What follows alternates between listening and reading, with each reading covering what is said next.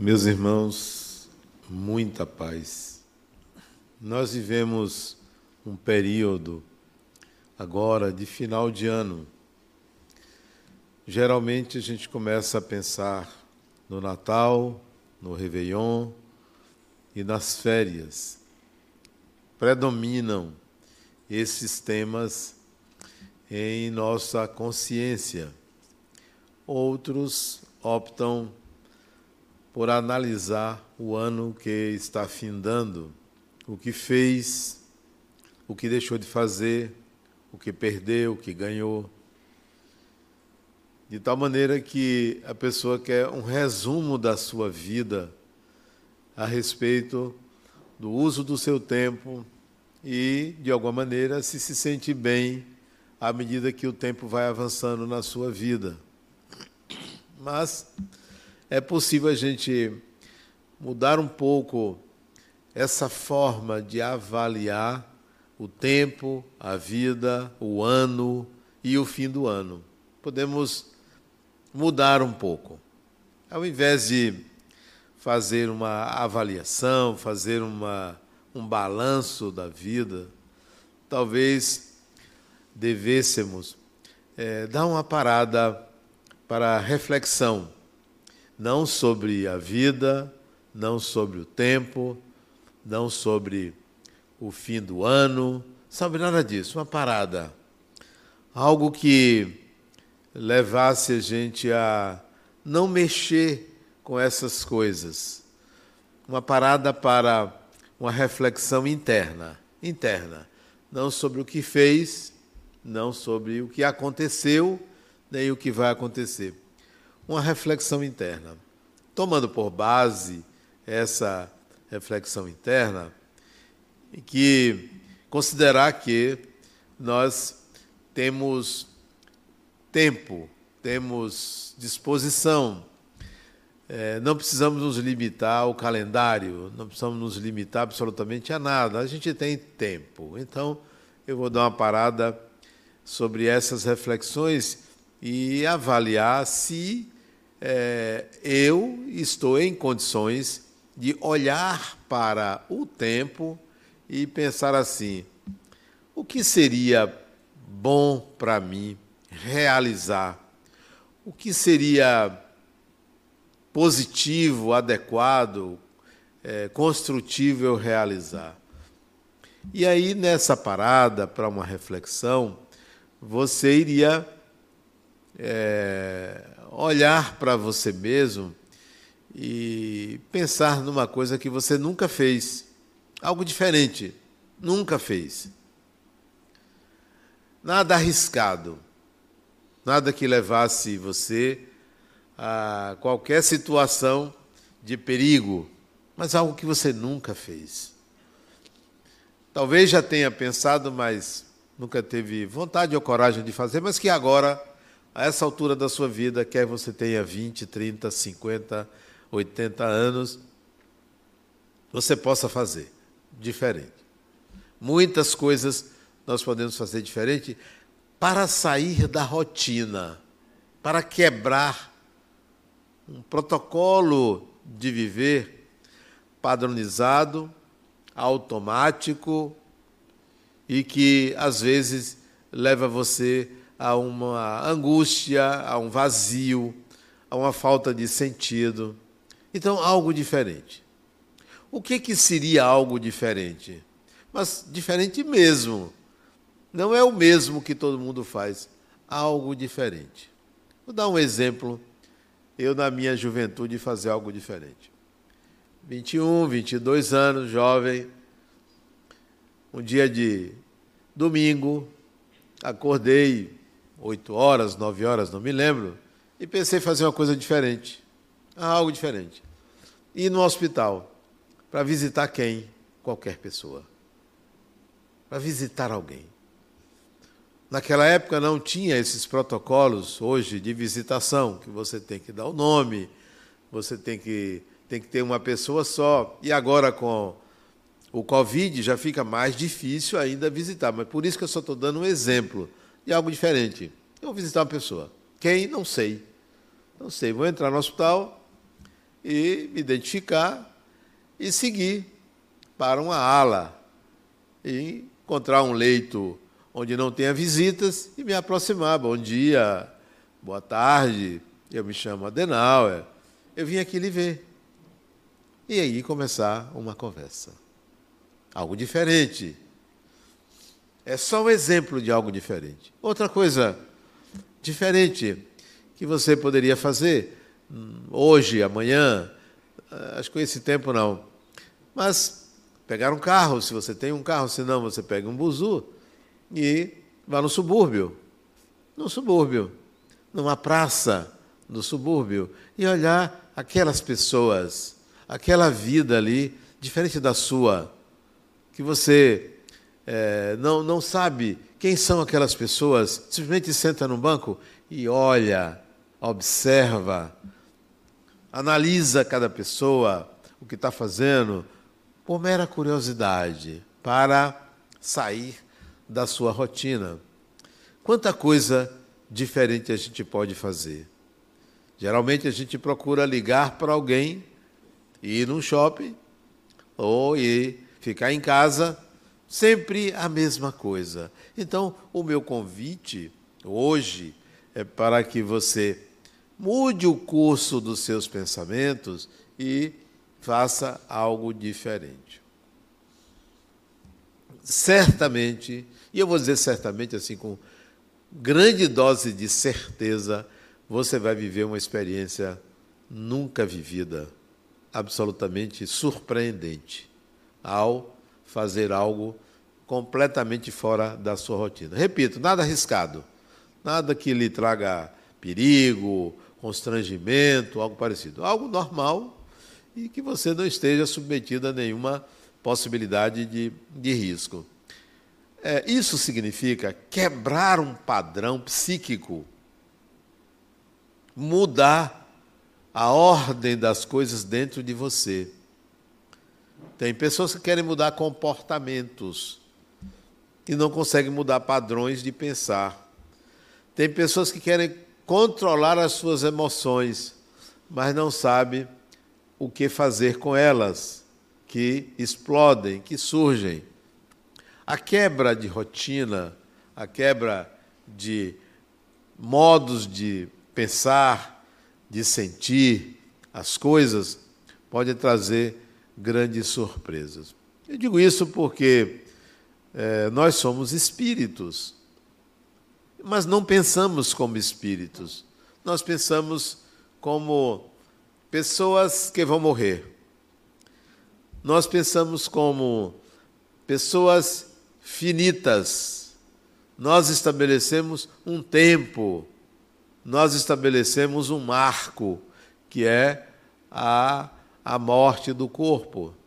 E antes disso, qualquer possibilidade de aproximação da morte do corpo, a consciência se volta para aquilo para resolver e evitar que é o caso de uma doença, né? É o caso de algo que nos acomete e nós queremos evitar para não chegar à morte. Mas esse evitar para não chegar à morte absorve um quanto de energia muito grande. Ficamos, de fato, é, absorvidos por essa preocupação. É preciso quebrar isso. Não que você vá se descuidar da sua saúde, não que você vai deixar de se preocupar em cuidar do seu corpo. Mas é preciso quebrar um pouco essa supremacia, esse hiperfoco é, a respeito da barreira da morte, de que ali está o limite. Que tal pensar como espírito? Pensar como espírito não é acreditar na existência dos espíritos. Porque se você ficar na discussão se existe se não existe, você não vai a lugar nenhum. É assim, eu sou espírito, eu sou, não é que tem espíritos, óbvio que tem, mas se eu ficar discutindo isso, eu esqueço que eu sou. Eu sou espírito, então eu vou pensar que eu nunca morro. Morre o corpo, mas a vida continua. Meu eu continua pensando. Então, isso é básico para que você saia, quebre essa ideia do marco da morte. Ontem eu conversava com uma amiga minha sobre a tranquilidade que é a, a harmonia interior que é você não se preocupar com isso. Não é fugir, não. Não é bater na madeira ao falar da morte, não. É simplesmente não é, não tem que ser, assim será. Vamos tocar a vida, mas tocar a vida de uma forma diferente. Então, a tranquilidade que é você é, sair de, dessa fixação é, da ideia da morte. E também conversava sobre o outro lado. O que é o outro lado? É uma incógnita, né? Mas pode deixar de ser uma incógnita. O que é o outro lado? O que é o depois da morte? Eu aconselho vocês a fazerem uma higienização do depois da morte. Higienização. Tipo assim, sabe de uma coisa? Tudo isso que me disseram que tem, eu vou apagar. Eu não sei. Eu não sei. Eu vou chegar numa condição de olhar e perguntar: onde é que eu estou? Então, eu vou criar, eu vou criar. Onde é que eu estou? A minha criação sobre onde é que eu estou é assim. Eu imaginava que com a morte do meu corpo, eu iria chegar num lugar tipo um prédio de três pavimentos, sem elevador, que foi a minha primeira morada depois que eu saí da casa de meus pais. Um prédio de três andares, sem elevador, sem playground, um apartamento pequeno. Eu iria subir uma escada, eu morava no primeiro andar, só tinha térreo primeiro e segundo. Eu morava no primeiro andar.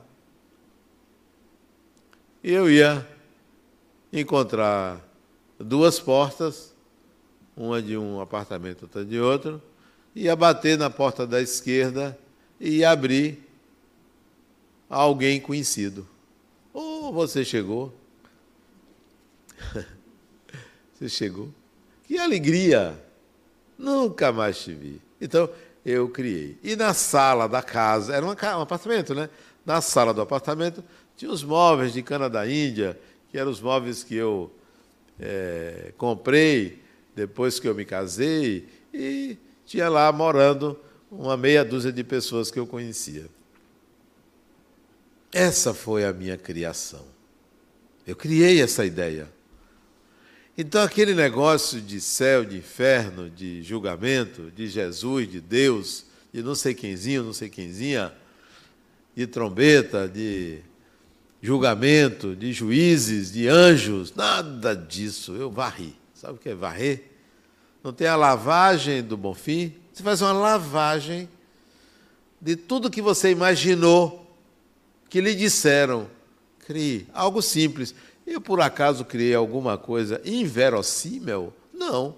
Eu não criei nada fantástico, maravilhoso, cheio de luz. Você imaginou você chegar num lugar cheio de luz? Você vai se cegar. Cega. Quando o negócio é muito lúmido, cega. Então, não imaginei nada de luz e nem de escuridão. Era dia. Então, crie uma realidade sua. Construa ela ah, e se não for verdade, pelo menos é consolador. Pelo menos é tranquilizador.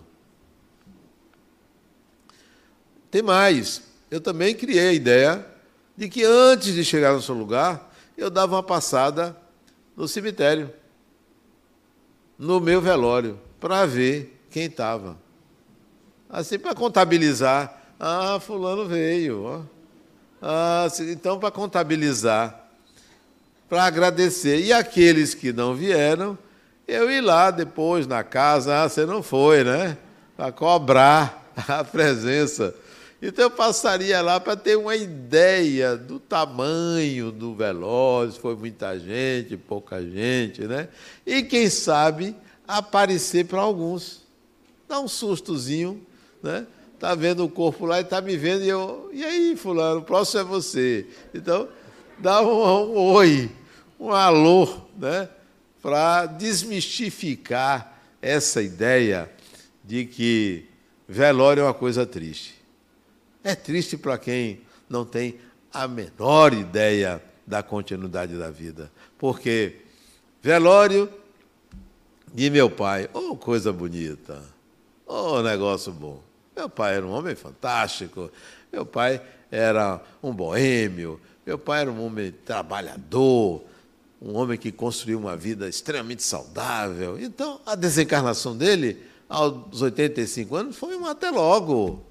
Que bom que você construiu essa vida, que você fez essa vida aí e voltou. Até logo. Não tem que ficar caquético dando trabalho. Tem gente que dá trabalho. Fulano, deu 80 anos, vai embora. Diga assim, está na hora de gente, eu estou indo. Eu espero um dia que a civilização chegue a essa condição. Olha, a minha ida é tal dia, viu? Vamos fazer uma festa. Eu espero que um dia seja assim.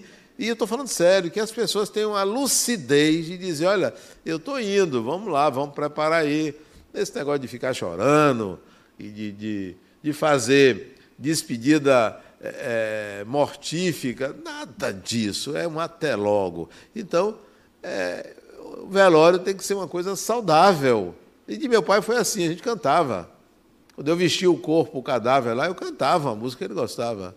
Minha mãe, mesma coisa. O pessoal chorando, o pessoal chorando. Outra coisa que eu notei, no... interessante que esse tema não tem nada a ver com o lançamento do livro, mas deixa eu terminar. Depois eu volto, depois eu entro lá no tema. É porque, sabe, deu vontade, fazer uma coisa diferente, deu vontade.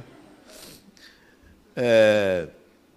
Interessante, velório de minha mãe, do corpo lá. Né? O corpo lá, minha mãe era pequenininha, é... não tinha nem 1,60m.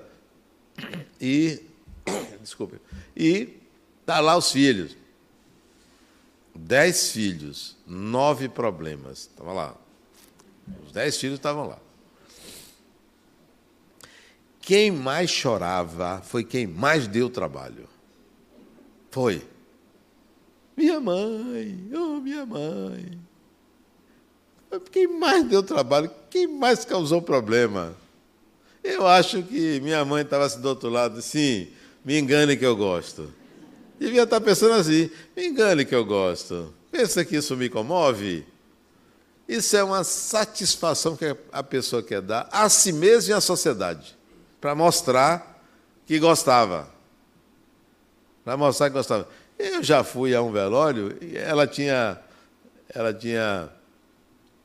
Eram duas pessoas, duas irmãs, dois irmão e irmã. O irmão nunca ligou para ela. Chegou no velório, ele arrumou tudo, ele fez tudo tal, e eram inimigos. Ele tinha que mostrar à sociedade que ele se interessava, se preocupava. Nada. O velório tinha que ser uma coisa agradável, né? Servir um cafezinho, um cappuccino, né? Servir uma fruta, né? É, uma maçã, uma pera, sei lá, uva. É, bebida não, porque aí ia virar é, festa de largo. Né?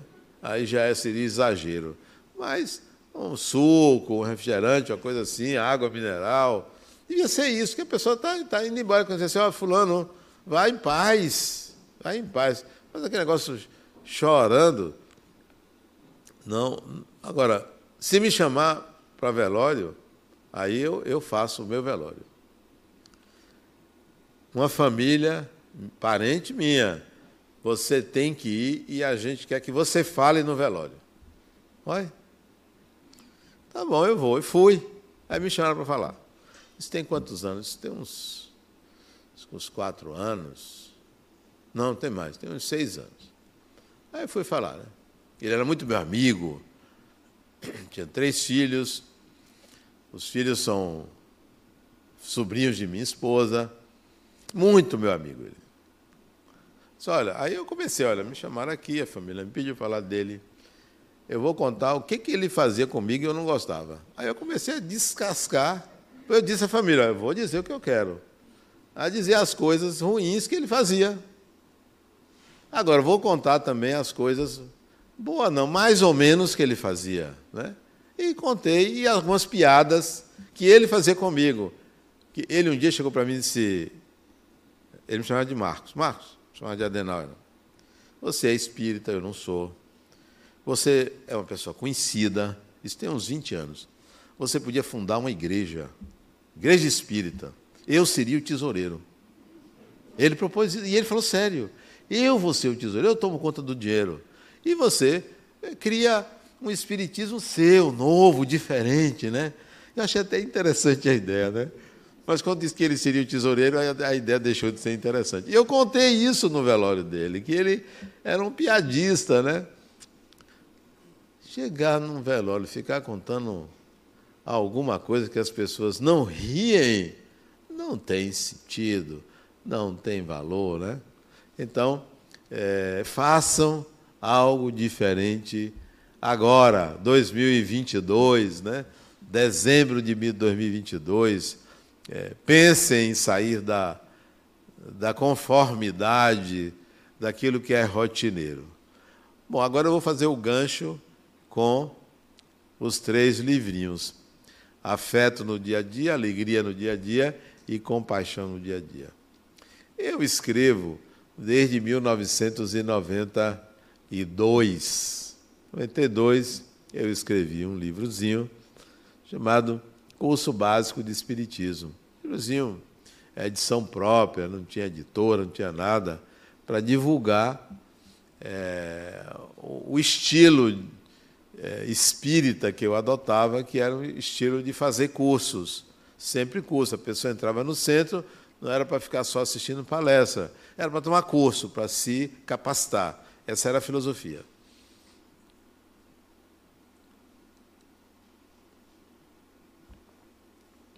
Aí Veio a Fundação La Harmonia e em 1995 nós precisávamos de dinheiro, eu escrevi um livro para captar recursos para a instituição. Foi Reencarnação Processo Educativo, 1995. De lá para cá são quantos anos? 27 anos que eu escrevo. Já escrevi algum, não me lembro quantos livros, mas já escrevi uma boa quantidade de livros. A minha meta era um livro por ano, por ano. Mas eu acabei fazendo mais de um livro por ano. Mas tinha as horas de descanso. Descansar a mente, né? Só escrevendo, escrevendo, escrevendo, isso cansa a cabeça, né? Aí, nas horas de descanso, eu escrevia esses livrinhos. Na hora de descanso, tirar qualquer coisa da cabeça, qualquer preocupação. E eu confidencio para vocês.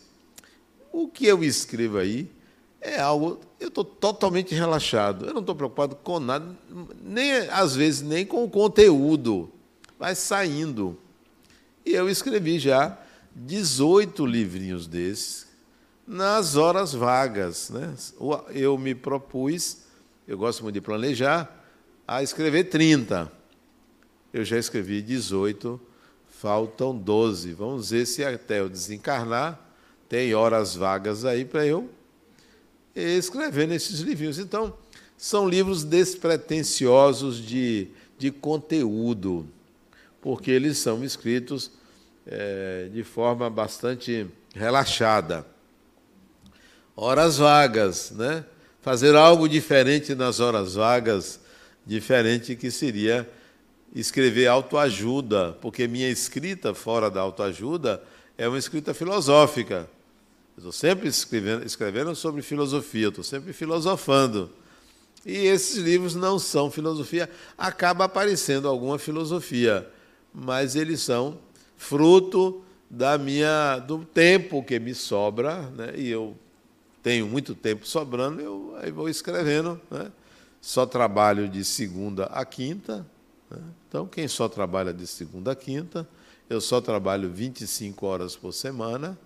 É, a minha, minha cota máxima são 30 horas por semana, a cota mínima é zero horas por semana. Né? Então, eu trabalho 25 horas por semana e aí sobra tempo. Nesse tempo vago, eu escrevo. Né? Então, esses livros nascem de um momento sabático meu. Nascem de um momento sabático. Hoje de manhã eu estava assistindo a um filme, não faço muita coisa, né? não trabalho dia de sábado, eu estava assistindo a um filme. Hoje de manhã eram seis e meia da manhã, eu estava assistindo a um filme sobre o Natal. Né? Eu gosto muito de filmes sobre o Natal, estava assistindo um filme sobre o Natal. E aí eu vi uma coisa assim no, na televisão, que a, era uma mulher que ela estava sob cuidados paliativos, né? uma enfermeira cuidava dela.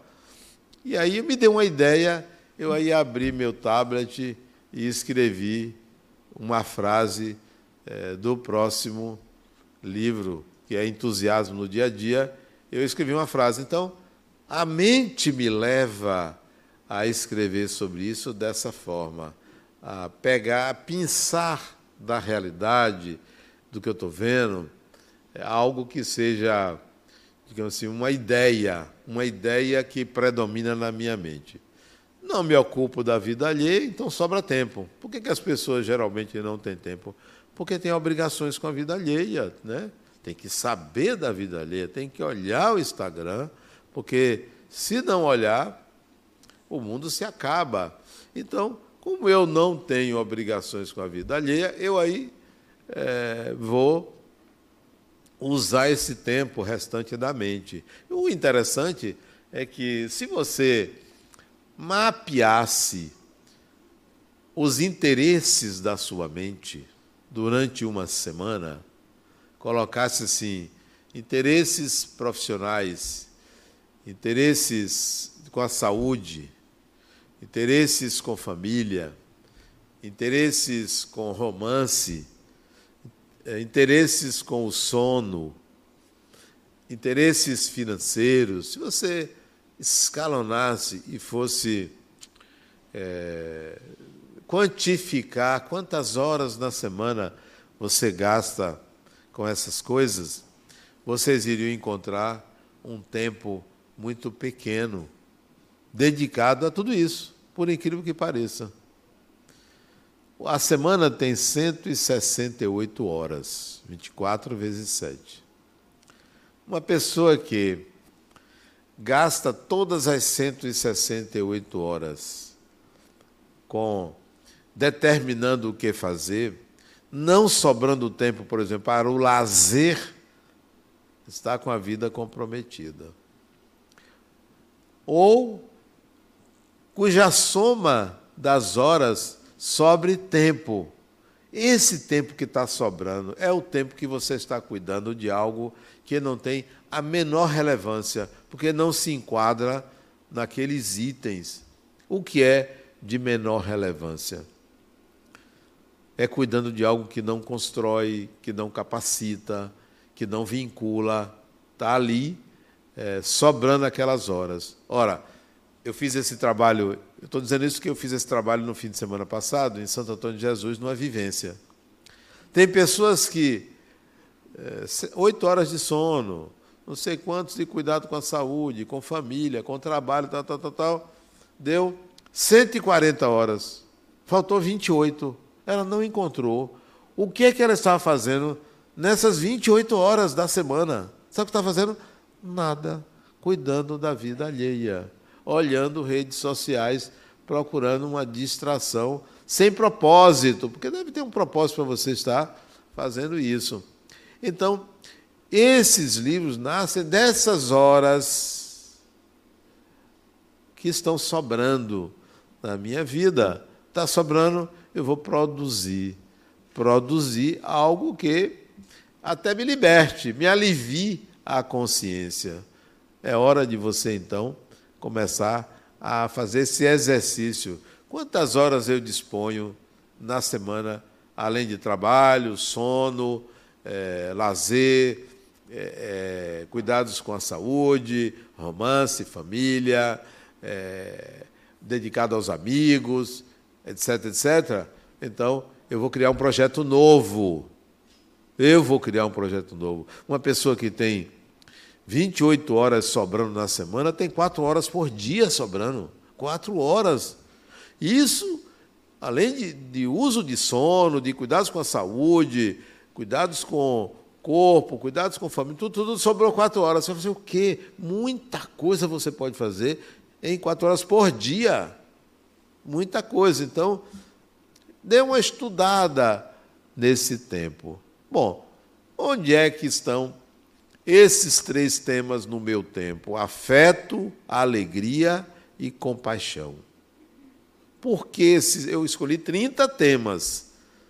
Já escrevi 18. Eu escolhi 30 temas importantes da minha vida. É, além de afeto, alegria, é, eu nem me lembro quais foram os outros, tem muitos outros que eu escrevi que eles se tornaram importantes para mim, eu verificar que eu precisava olhar aquilo, que eu precisava dar atenção àqueles temas. Então, quando é que você vai dar atenção ao tema afeto? O que é afeto? Afeto é desejo de contato não erotizado. É desejo de comunhão sem interesse. Apenas pelo prazer de fazer com que você e o outro estabeleçam uma conexão sutil, de alto nível. Afeto. Então, onde está o afeto na sua vida? Com quem você partilha isso? Com seu filho, sua filha, seu marido, sua mulher, seu companheiro, sua companheira, seu pai, sua mãe, seu irmão, sua irmã, com seus amigos, com quem? Será que você usa isso? Qual é a importância do afeto? O afeto, ele é instrumento do amor. Uma pessoa que ama é uma pessoa afetiva. Amor sem afeto não existe. Então, se você não ama, não é amado, não é amada, construa o afeto, porque você está a um passo de experimentar o amor. Daí a importância do afeto. Daí o valor de você ser uma pessoa afetiva. Alegria. O que é uma pessoa alegre? Uma pessoa alegre não é uma pessoa que conta piada, não é uma pessoa que está sempre sorrindo, não é uma pessoa que está sempre querendo agradar os outros. A alegria, ela vem, a alegria que eu me refiro, né? A alegria vem como um estado de espírito tranquilizador. Um estado de espírito que você mostra metaforicamente a face de Deus. Para mim, Deus é alegria. E quando nós estamos alegres, é como se Deus estivesse sorrindo. É o sorriso de Deus. Isso vem de um estado íntimo de equilíbrio, de serenidade, de paz. Isso quer dizer que, mesmo em momentos tristes, mesmo em momentos difíceis, mesmo diante da doença, mesmo com raiva, a alegria não cessa, porque ela não é algo externo. Ela se exterioriza de N maneiras, mas é algo interno. A alegria de viver, a alegria de ser, a alegria de estar com. Então, cuide da sua alegria, porque ela nunca cessa se ela for oriunda de um estado de espírito de contentamento, de encantamento com a vida. E isso vai lhe trazer alegria íntima. Então, mesmo nos momentos difíceis, a alegria íntima. Eu me lembro uma vez que eu vivi uma situação é, que me deixou assim preocupado. Eu estava em Nova York. Você vê como eu sou chique. Eu estava em Nova York. E estava no quarto do hotel. À noite eu tinha uma palestra para fazer no centro espírita, lá em Nova York. Estava no quarto do hotel, era de tardinha. E eu me preparar e viria uma pessoa me pegar para me levar ao centro espírita.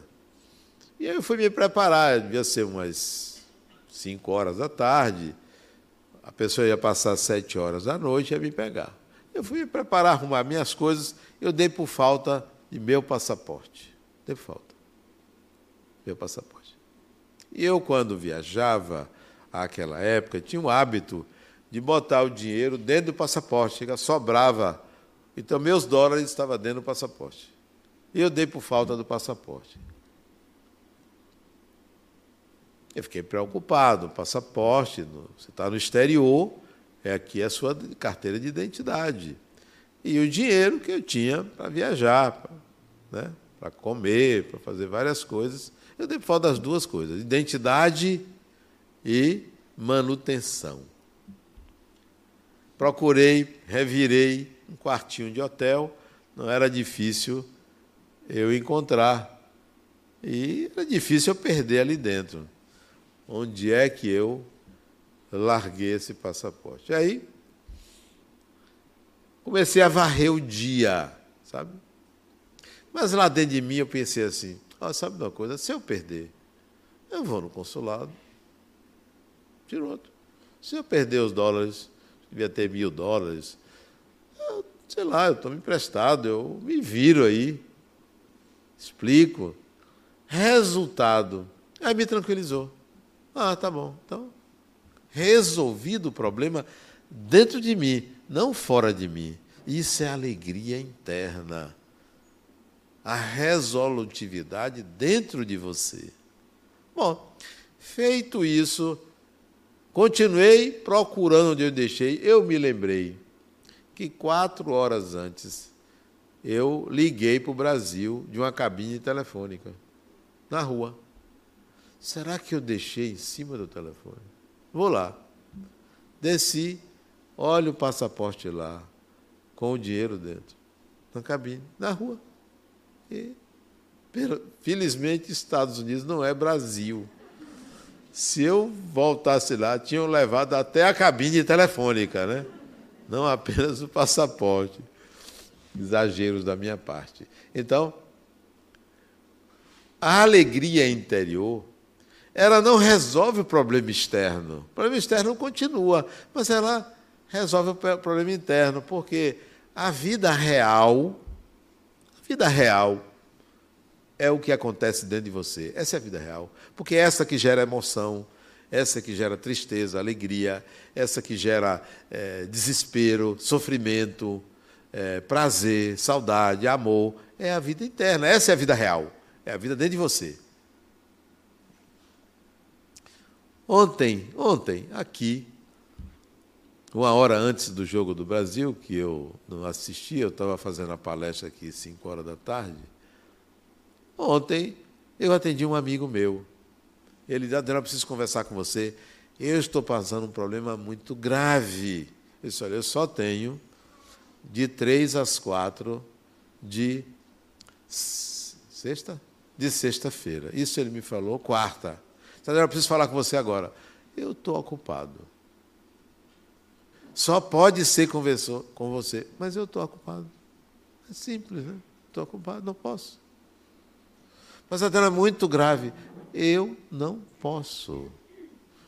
Lá dentro de mim, tá, eu pensei assim: grave para quem? Não para mim. É meu amigo.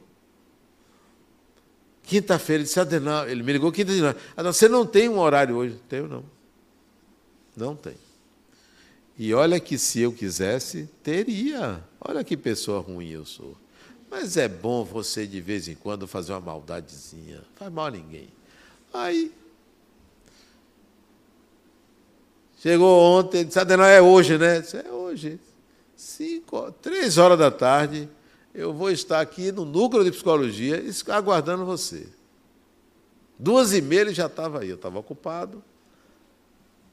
Desculpe, estava ocupado. Aí ele chegou. Aí começou a falar. Ele falou uma meia hora do problema grave dele. Quando ele terminou, adora, né? o que é que eu faço? Meu mundo caiu. Que, aí eu disse para ele: que bobagem. O que você fez é humano. Que bobagem. Você pensa que é só você que faz isso?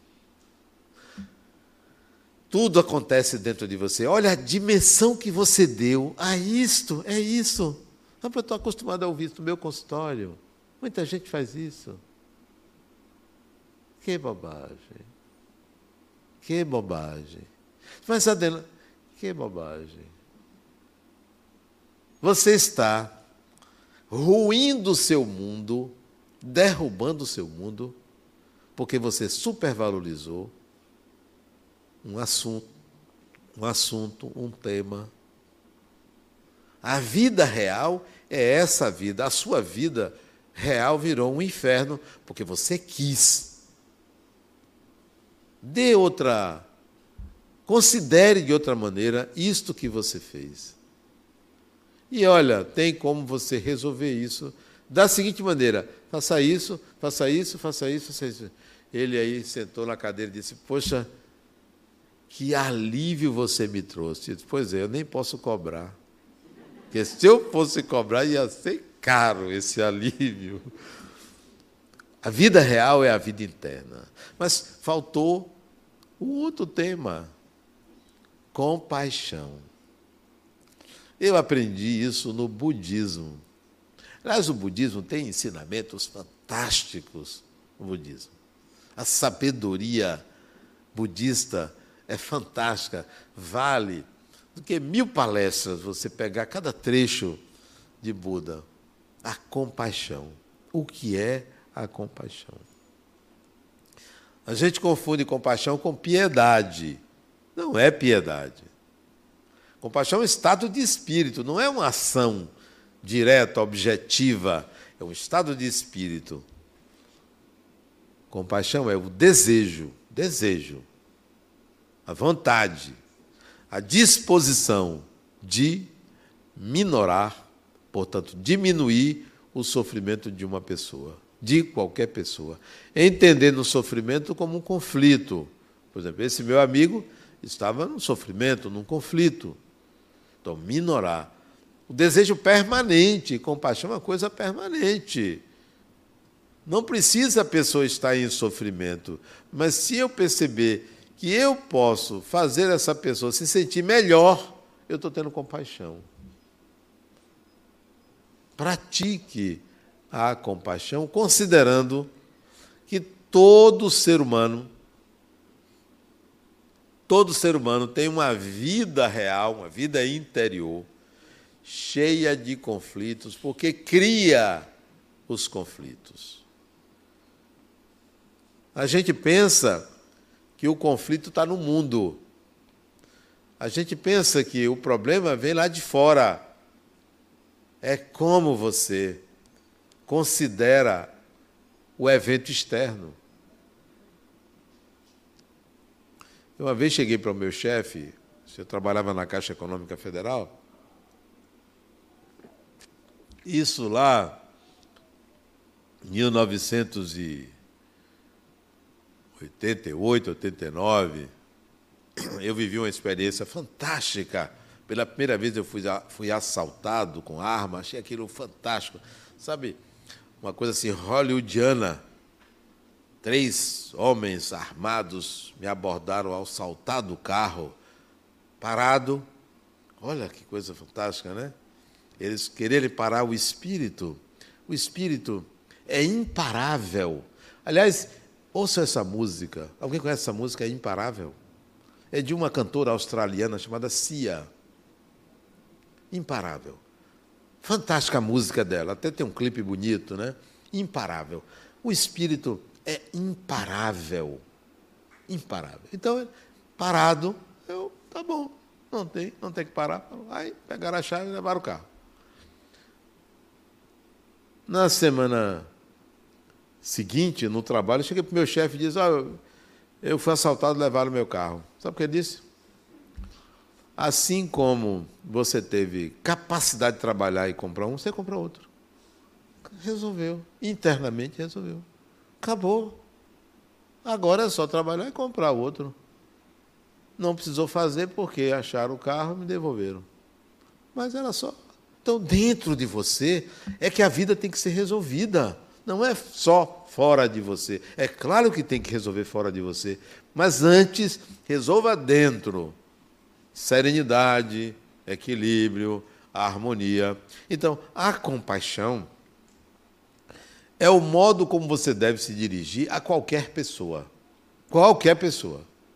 Se eu puder minorar o sofrimento desta pessoa que está conversando comigo, eu vou. Que quer que ela diga que eu, que eu puder elevá-la a uma condição de equilíbrio e tranquilidade, eu vou fazer. Mesmo que a pessoa esteja ali para me prejudicar. Mesmo que esteja, porque se ela quer me prejudicar, é um problema externo. É externo. Se o meu interno está assim, o que de melhor em mim eu vou passar para você? Aquilo que ela quer fazer é um problema dela. Não me pertence. O meu é como eu reajo, como eu lido. A compaixão é uma espécie de é, antídoto. Antídoto não. É uma espécie de proteção contra qualquer predisposição negativa sua. Então, você está passando por problema e está sorrindo. É, vamos ver. Vamos ver como é que eu resolvo isso, né? Como é que eu encaro isso, né? É uma forma de você lidar com a vida como se você estivesse a cavalheiro, a cavaleiro, aliás, ali tranquilo. Vamos ver como é que se resolve isso tranquilamente, mesmo que às vezes você é, fique tenso, tensa. Disse, não, eu vou resolver isso. isso. Isso tem saída e tem mais de uma solução. A compaixão é você olhar para o outro e dizer: que, que eu posso fazer por esse ser humano? O que, que eu posso oferecer para essa pessoa? Porque eu já tenho tudo. Sabe o que é tudo? a imortalidade. Você já tem tudo. O que você precisa mais se você sabe que você é imortal? Todo mundo aí com medo da morte e você, opa, eu estou tranquilo. Já, já passei dessa fase de preocupação com a morte do corpo. Então, a compaixão é uma tranquilidade interna para poder oferecer ao outro o melhor de você para minorar o sofrimento de qualquer pessoa, seja conhecida, desconhecida, estranho, estranha, é, qualquer que seja a intenção da pessoa, de mim você vai levar a compaixão. Isso aí eu tenho certeza. E a hora de fazer isso é agora. Aproveite o final do ano para fazer algo diferente e que seja produtivo para você e para as pessoas com quem você convive. Muita paz.